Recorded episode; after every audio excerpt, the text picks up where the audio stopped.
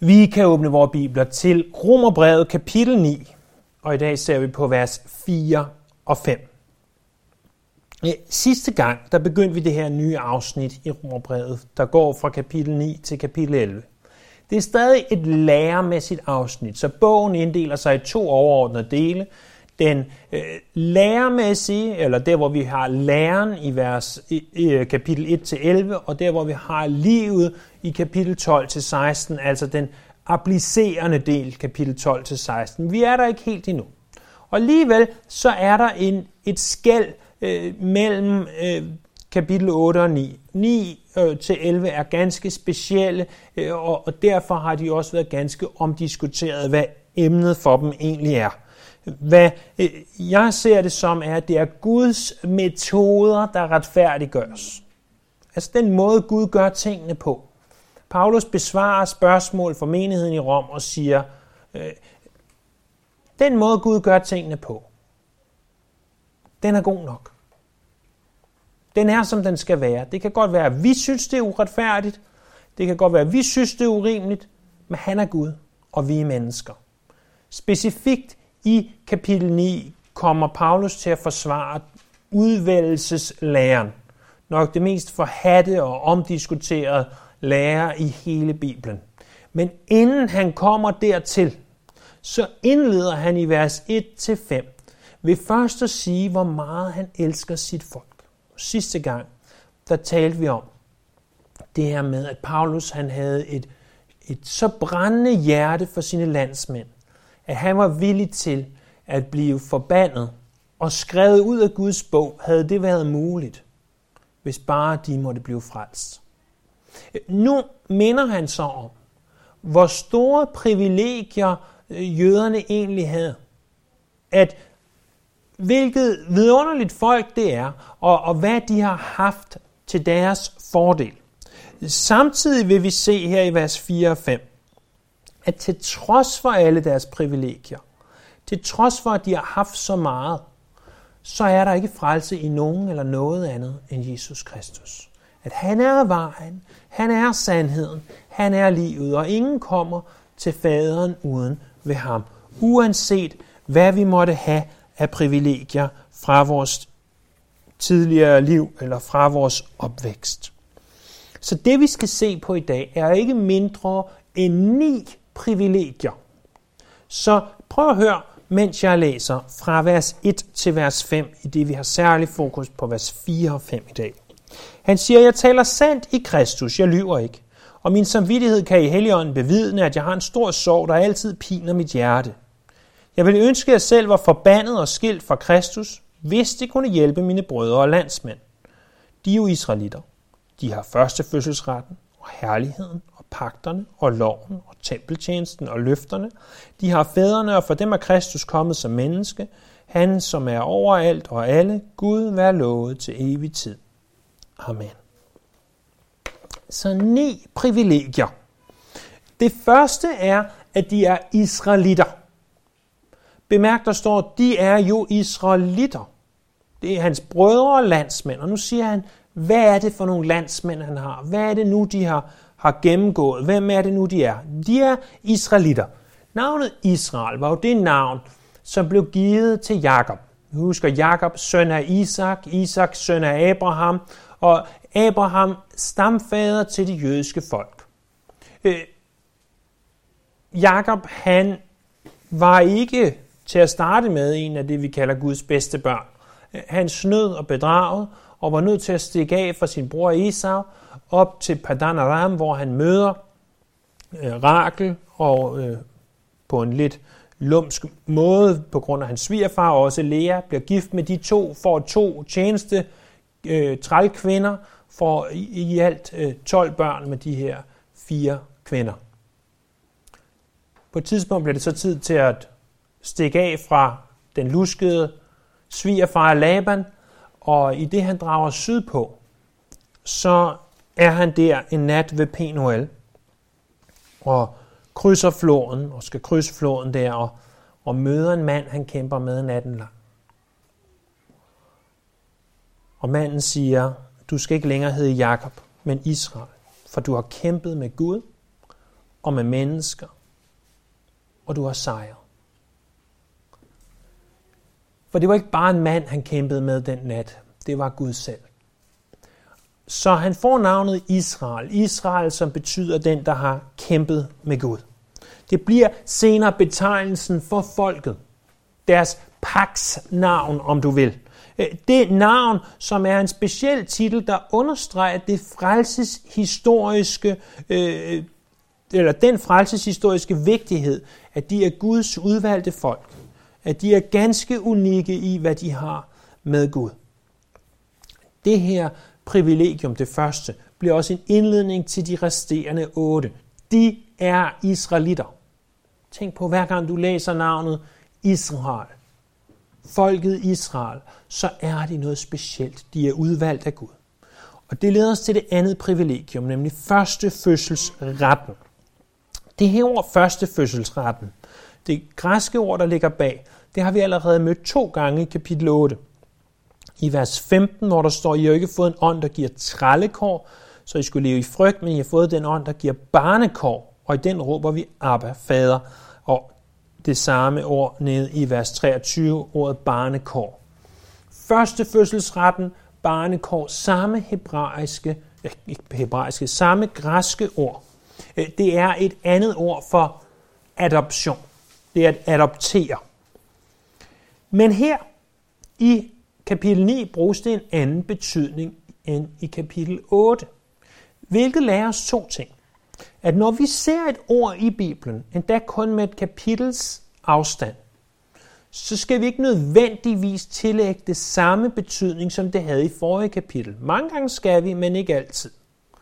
Der er den her lille sjove ramse, vi har på dansk, der ganske godt illustrerer det her.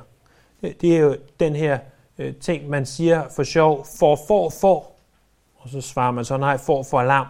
At, at ordet for, F-O-R, øh, har ganske mange betydninger, øh, ligesom mange andre ord har i vores danske sprog og i det engelske sprog og på det græske sprog. Så et ord kan godt have flere betydninger, uden nødvendigvis at være det samme. Et andet eksempel, hvis vi skal tage et fra det engelske sprog, så er det ordet en trunk. En trunk, det kan være en snabel, det kan være et bagagerum, øh, det kan være en øh, kiste, hvor du har ting i. Så, så kan I se, I kan sagtens have et ord, men hvis du læser, at elefanten, the elephant had a trunk, så tror du nok ikke, at det er, fordi den har et stort bagagerum. Så, så er det nok, fordi den har en snabel. Så konteksten lærer os ganske meget. Så de har, det, det, det, det er simpelthen en bibelstudieting, det her. Det, det er ikke noget specifikt med teksten at gøre, men en ting, der er vigtig i det, vi selv læser Bibelen. At husk, at et ord har en bestemt betydning i den her kontekst. Og der, hvor vranglærer tit opstår, så er det, fordi vi begynder at sige, at øh, the elephant had a trunk, og vi tror det så af bagagerummet, fordi det er et andet sted, det kan betyde bagagerum, og så begynder vi at forestille os en elefant på en fuldstændig vandskabt måde. Og det er det, folk gør med ordet. At de tager et, et, et ord, og så siger de, at det kan også betyde det her, det kunne også betyde det her, det kunne også betyde det her, og det kan det. Men det er vigtigt, at vi forstår, hvad det specifikke ord betyder i konteksten. Nok om det. Det her ord, øh, det at være udvalgt som sønner, er jo det ordet øh, sådan direkte oversat betyder. I den her sammenhæng, der har vi lært i kapitel 8, at du og jeg, vi bliver adopteret som individer. At Gud tager dig og siger, du uanset om du er jøde, uanset om du er hedning, øh, så tager jeg dig, fordi at jeg har udvalgt dig, og jeg adopterer dig til at være min fuldvoksne søn, eller jeg giver dig barnekår, jeg vælger dig som barn. Det var betydningen i kapitel 8. Betydningen i kapitel 9 er snarere, at han siger, jeg vælger jer som folk. Jeg giver jer, som det oversættes her, en første fødselsret. Øhm, og det er det eneste sted i det nye testamente, at det her bruges om Israel. Alle kristne er per definition frelst. Alle kristne er per definition frelst. Ellers er du ikke en kristen. Hvis du ikke er frelst, er du ikke en kristen, og hvis du ikke er kristen, er du ikke frelst. Derimod er ikke alle israelitter frelst. Det er ikke alle, som er israelitter i dag og har israelsk eller jødisk blod i årene, som per definition allerede er frelst. Sådan foregår det ikke. De er udvalgt på en anden måde, end vi er. Vi læser om den her udvælgelse tilbage i 2. Mosebog kapitel 4, vers 22, hvor der står, Dette siger Herren, Israel er min første fødte. Og et relativt kendt vers fra Hoseas kapitel 11, vers 1. Jeg fik Israel kær, da han var ung. Fra Ægypten kaldte jeg min søn. Fordi det er af adoption, er det også af noget. Det vi kommer til at se igen og igen her i kapitel 9, det er, at frelsen er af noget. Det ord, det bruger vi tit, men forstår sjældent. Når frelsen er af nåden alene, så betyder det, at du og jeg har ikke noget at skulle have sagt i frelsen. Hvis vi har noget at skulle have sagt i frelsen, så er det ikke af noget. Men der står, at de er adopteret, det er af noget. Og, og han gør det ikke fordi de fortjener det, men fordi han ønsker det. Det fremgår ganske klart af 5. Mosebog. Prøv en gang at slå op, det er nogle ganske interessante vers. 5. Mosebog, kapitel 7.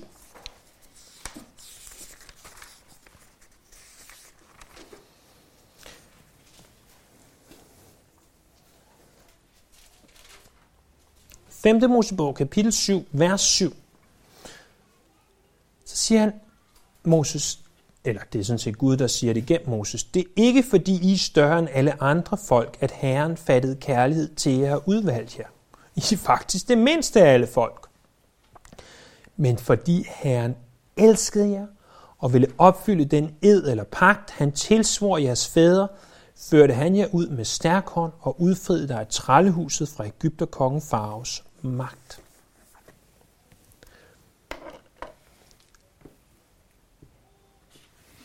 De er israelitter. De har første fødselsretten. Gud har udvalgt dem, ikke fordi de var noget i sig selv, ikke fordi de var noget specielt. Hvis vi skal være helt ærlige, Abraham, han var en, kom af en månetilbedende familie, øh, helt over fra langt væk, øh, og, og kom dertil. Han var sådan set en, en hedning på sin vis, en afgudstyrker, men den levende Gud møder ham.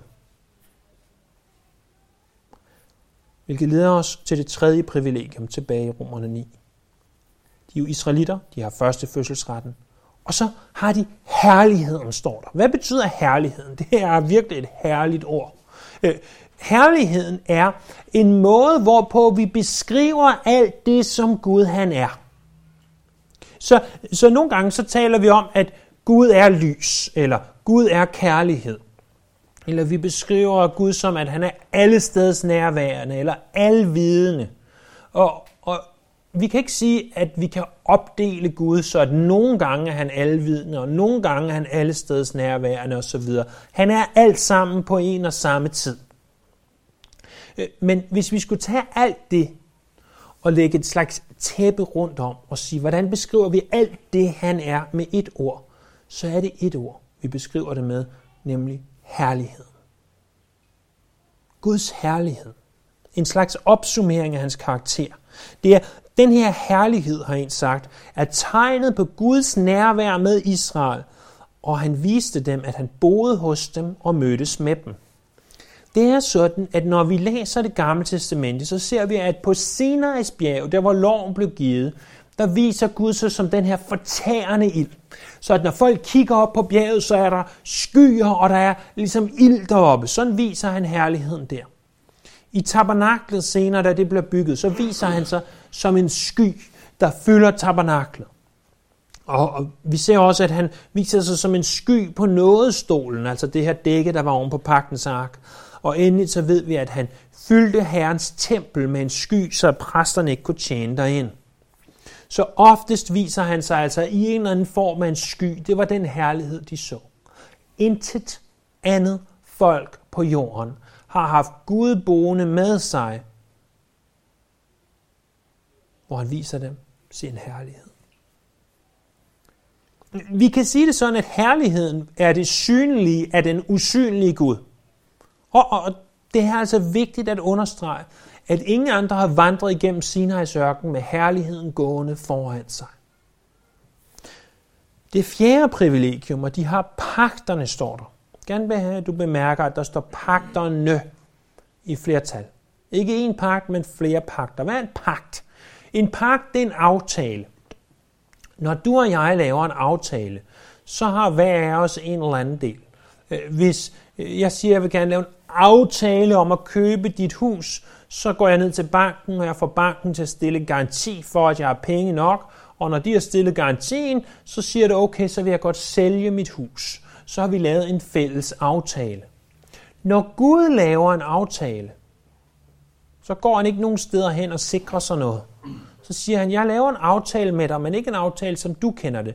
En aftale, hvor du ikke har noget at skulle have sagt, men hvor jeg har det hele at sige. Og sådan en aftale indgår han flere forskellige gange med flere forskellige personer. Øh, og det her, det vil være et helt studie i sig selv at, at lære om de her pakter, og det er ganske, ganske interessant. Det er ikke målet i dag. Men, men en af de pakter, han indgår, det er med Abraham i 1. Mosebog kapitel 15, vers 18 og i kapitel 17, vers 2. En anden pagt er med Moses i 2. Mosebog kapitel 6, vers 2-7. Og endelig også med David i 2. Samuel kapitel 7, vers 8-17. Så han indgår de her øh, ikke gensidige pakter, men ensidige pakter, hvor han øh, laver en aftale med de her folk, og man siger, jeg vil være din Gud. Jeg vil give dig efterkommere. Du skal være konge for evigt, osv. Igen, at de er ensidige, viser os, at de er af noget. Abraham havde ikke noget at skulle have sagt. Moses havde ikke noget at skulle have sagt. David havde ikke noget at skulle have sagt. Gud lavede pakten med dem uden om dem. Så er der det femte privilegium. Det er loven, står der. Det oversættes nok bedre, eller forstås i hvert fald bedre, hvis vi bruger ordet lovgivning. Øhm, det er det tidspunkt, hvor Moses modtager loven. Det beskriver Nehemias i kapitel 9, vers 13. Han siger, du steg ned på Sinai's bjerg og talte med dem fra himlen. Du gav dem retfærdige retsregler, sande love, gode lovbud og befalinger. Israel er det eneste folk, der har hørt Guds stemme. På den her måde, som Gud har talt til dem her. Øh, igen og igen, og i så stort volumen. Så, så, så meget. De modtog loven. Det sjette privilegium, det er tempeltjenesten. Tempeltjenesten var det, som præsterne og levitterne, de skulle gøre først ved tabernaklet og senere ved templet. Det er det, som beskrives for os i blandt andet 3. Mosebog. Vi har jo gennemgået 3. Mosebog her i, i løbet af en række onsdage for år tilbage. Og en af de ting, som altid rammer mig, og jeg tror også rammer dig, når vi læser 3. Mosebog, det er, hvor detaljeret det er så skal de tage to duer, og så skal de gøre sådan her med dem. Og så skal de tage en okse, og så skal de gøre sådan, og så skal de tage endnu en okse, og så skal de gøre sådan. Og vi tænker, hvad skal alt det til for? Det skal til for, at tempeltjenesten var ikke noget tilfældigt, men det var nogle ceremonier, som Gud havde opsat, der skulle pege hen på Jesus. Det er øh, en ganske detaljeret lov. Og fordi det er det, og fordi Gud har sagt, at jeg har en bestemt måde, jeg ville tilbedes på i templet, fordi at den bestemte måde skulle pege på Jesus, og hvis du gør noget andet, så peger det ikke på Jesus, så peger det på noget forkert, og det vil jeg ikke have. Så ser vi også at i flere tilfælde, at når folk går uden for den tilbedelse, som 3. Mosebog og så videre tillod, så straffer Gud det ganske hårdt. Det ser vi allerede midt i 3. Mosebog i kapitel 10, da Aarons to øh, ældste sønner, Nadab og Abihu, de offrer den her uhellige ild. Og de dør. Vi ser det også i 4. Mosebog kapitel 16, hvor Kora og hans kompaner, de gør oprør, og det med døden til følge. Og så ser vi det endelig i 2. Samuel kapitel 6, der hvor pagtens ark bliver transporteret, ikke båret som den skulle, men på en vogn, som direkte bliver forbudt i loven. Og oksen, eller der bærer vognen, trækker vognen, er ved at snuble. Og den her velmenende øh, tempeltjener, Usa, han støtter arken med sine hænder, så at arken ikke falder. og for det må han lide døden. Og i Davids øjne, og også i vores øjne, virker det jo fuldstændig uretfærdigt, at han prøver at gøre noget godt, og alligevel slår Gud ham ihjel. Men det er, fordi Gud han siger, tempeltjenesten er så vigtig, at reglerne overholdes. At vi er nødt til, eller jeg er nødt til at straffe det, hvis det ikke bliver overholdt. Det var det, tempeltjenesten var. Det var på en og samme tid et privilegium for Israel, men samtidig også noget, som var ganske øh, frygtindgydende. Vi leder os til det syvende privilegium, nemlig løfterne. Jeg tror specielt, at tale om løfterne om Messias. Der kan også være andre løfter om, om landet og, og deres slægt osv. Men, men i særdeleshed løfter om Messias, som fås allerede fra 1. Mosebog kapitel 3, vers 15, altså syndefaldskapitlet, hvor vi der i vers 15 får det første løfte. Bibelen er fuld af de her løfter om Messias' komme, blandt andet også i 1. Mosebog 49.10. Scepteret viger ikke for Judas, staven ikke for hans fødder, til der kommer en hersker, ham skal folkene adlyde. For uanset hvor galt tingene går, så kan vi altid se frem imod Messias' komme. Så er der det 8. privilegium. De har fædrene, står der. Øh, de har Abraham, de har Isak og Jakob. Det tænker jeg ikke kommer bag på de fleste af os. Men de har også de 12 stammer, altså Jakobs 12 sønner. De har Moses, og de har David. De har alle de her mænd, som vandrede tæt med Gud.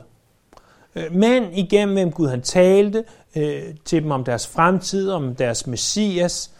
De var en gudfrygtig slægt, kan vi sige. Hvilket leder os til det 9. sidste og største privilegium. Prøv at se der i slutningen af vers 5. For dem er Kristus kommet som menneske. Han, som er over alt og alle. Gud være lovet til evig tid. Amen. Der står, at han er kommet som menneske. Det er det største privilegium, at i jødernes slægt bliver Messias Gud født som menneske. Vi ved fra Matthæus kapitel 1, fra Lukas kapitel 3, at det var af Abrahams, Isaks, Jakobs og siden Judas og Davids slægt, at Jesus blev født. Hvilket en privilegium at være det folk, igennem hvem Messias kommer.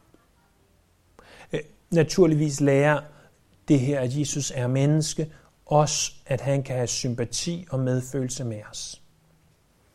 I dag hersker der meget, meget lidt tvivl om, at Jesus har levet. Det, det er de øh, virkelig konspirationsteoretikere, øh, der, der kunne finde på at sige det. At der har levet en mand, der hed Jesus. Hvad der hersker langt mere diskussion om, den anden del af verset. Han, som er over alt og alle Gud, være lovet til evig tid. Amen. Faktisk siger nogen, at den her, det her vers 5, at det er et af de mest omdiskuterede vers i hele det nye testamente. Øh, om det passer eller ej, det ved jeg ikke. Men grunden til, at det er omdiskuteret, er, fordi der rimelig utvetydigt her står, at Jesus er Gud. Så siger du, ah, så utvetydigt står det altså ikke. Nej, men det er fordi vores oversættelse er lige så korrupt som alt muligt andet. I 1871, øh, som jeg har sagt mange gange, tror jeg er den bedste bibeloversættelse til dansk, som jeg kender til. Øh, desværre er den så gammel, så de skriver Kristus med CH og kødet med KJ og stort K og, og så videre. Så det gør det svært at læse. Men, men oversættelsen er god. Prøv at høre, hvordan man oversatte det dengang. Og af hvilket Kristus er efter kødet, han som er Gud over alting, højt lovet i evighed. Amen. Han som er Gud, højt lovet over alting. Det var sådan, man oversatte det for 150 år siden. Så tydeligt står det ikke i vores dronningsbibel. Så tydeligt står det ikke i mange engelske bibler. I nogle engelske bibler gør det. Øhm, det, det man gør især i engelske bibler, det er, at man, han som er højt over alle, så sætter man et punktum, i vores sætter man et komma, så sætter man et punktum, Og så siger man, til sidst så har vi sådan en, lovprisning af Gud. Han som er Jesus, som er over alle, punktum.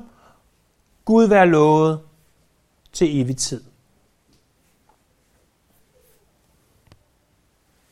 Så først tales der om Jesus, sønnen, så tales der om faderen.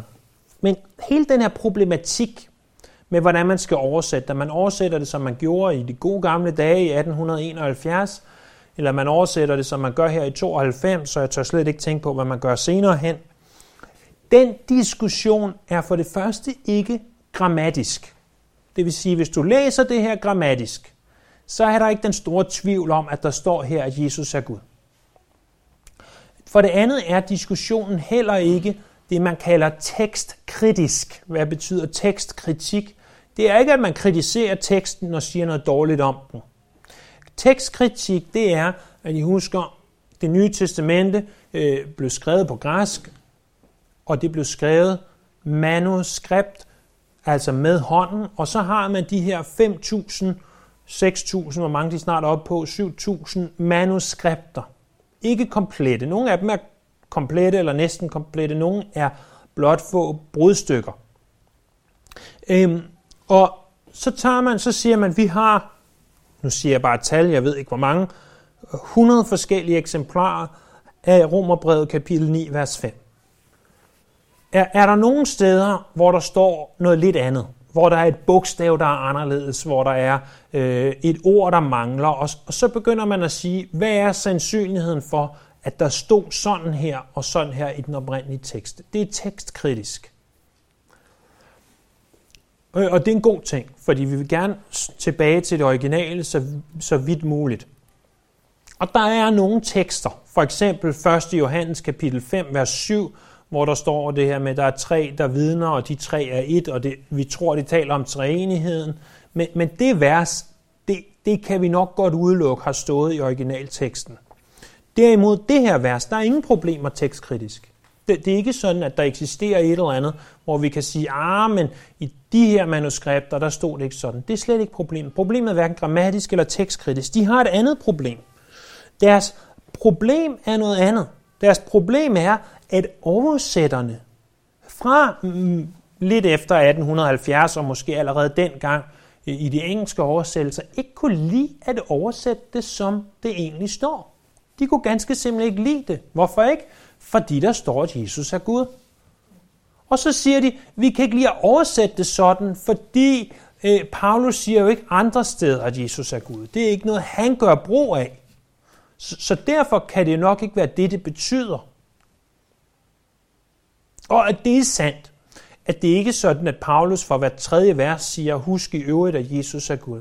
Men jeg vil gerne udpege for os, at i for eksempel Titus kapitel 2, vers 13 skriver han, at vores salige håb skal opfyldes, og vores store Gud og frelser Jesus Kristus komme til syne i herlighed. Titus 2.13. For ikke at tale om Filipperbrevet kapitel 2, vers 6-11. Han, som ikke regnede det for rov at være lige med Gud, tog en tjenerskikkelse på. Hvis det ikke taler om, at Jesus er Gud, så ved jeg ikke, hvad det taler om. Og, og hvis vi går uden for Paulus' skrifter, jamen så har vi naturligvis øh, de vigtige, vigtige vers i, Rom, i Johannes' første kapitel om, at i begyndelsen var ordet, ordet var hos Gud, og ordet var Gud. For ikke at snakke om, om selve Bibelen, så også den historiske forståelse. Hvis du går tilbage til, helt tilbage til kirkefædrene og ser i deres skrifter, mænd, øh, som voksede op med græsk, hvor det var øh, den type græsk, vi, vi finder i Bibelen, det var deres modersmål langt hen ad vejen. De, de forstod det også sådan, at Jesus er Gud. Og, og helt op til reformationen og, og selv øh, også i de sidste par hundrede år har der været mænd, der har, har forstået det sådan her. Men, men i dag, der prøver man altså at forvirre rigeligt til, at jeg indrømmer gerne, jeg har læst det her vers i vers 5, masser, masser af gange på dansk, øh, flere gange, end jeg tør tælle til igennem mit liv. Jeg havde aldrig forstået det sådan. Øh, om det er tegnsætning, om det er mig, der er blind, øh, eller hvad det er. Jeg har også haft læst det på engelsk, og der står det altså anderledes, men jeg har ikke læst det så grundigt på engelsk igennem årene, som jeg har på dansk. Og jeg havde ikke forstået det sådan. Men man forpurer simpelthen det, der står ved, og, og mener jeg, ved at sætte kommaerne sådan, uden at påstå at være ekspert i kommaer. Men det sagt, så lad os lige huske, hvor vi er. Ni privilegier, det her det er det niende. At Gud bliver menneske i Jesus Kristus. Og derved har han skabt en bro imellem sig selv og os. Til trods for alle de her privilegier, så er der et ganske forfærdeligt vers i Johannes evangelie kapitel 1, vers 11. Han kom til sine egne, men hans egne tog ikke imod ham. Og så et vidunderligt vers i vers 12, men alle de, der tog imod ham, gav en ret til at være Guds børn, de, der tror på hans navn. Men, men han kom til jøderne, og de tog ikke imod ham. Vi læste i morges øh, derhjemme om de onde vingårdsbønder.